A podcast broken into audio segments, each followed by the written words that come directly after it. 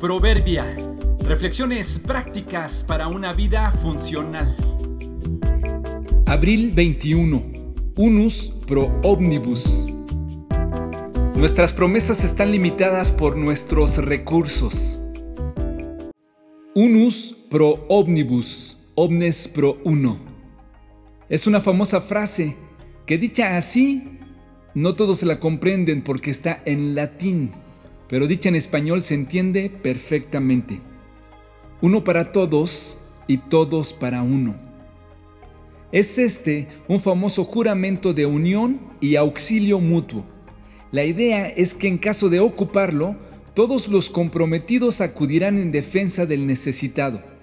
Esta frase se hizo famosa internacionalmente debido a la exitosa novela del francés Alejandro Dumas, que vivió de 1802 a 1870, titulada Los Tres Mosqueteros. En esa historia, Athos, Portos y Aramis declaran solemnemente lealtad al joven D'Artagnan. Al principio de la historia, este último se cree muy capaz de enfrentar solo a los tres mosqueteros, quien deciden después perdonarlo y lo integran al grupo, para juntos luchar en defensa del rey. No se sabe con exactitud el origen de dicha frase. Algunos argumentan que ya existía desde antes de la novela y Alejandro Dumas la adoptó para incluirla en su historia. Otros afirman que a partir de ahí fue asimilada por otros. Algunos grupos religiosos y sociedades la han usado como juramento. Incluso se le conoce como el lema no oficial de Suiza.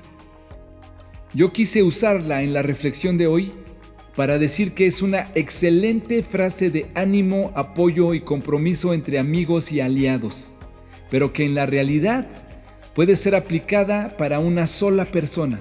Escúchala otra vez, reflexiónala. Uno para todos y todos para uno.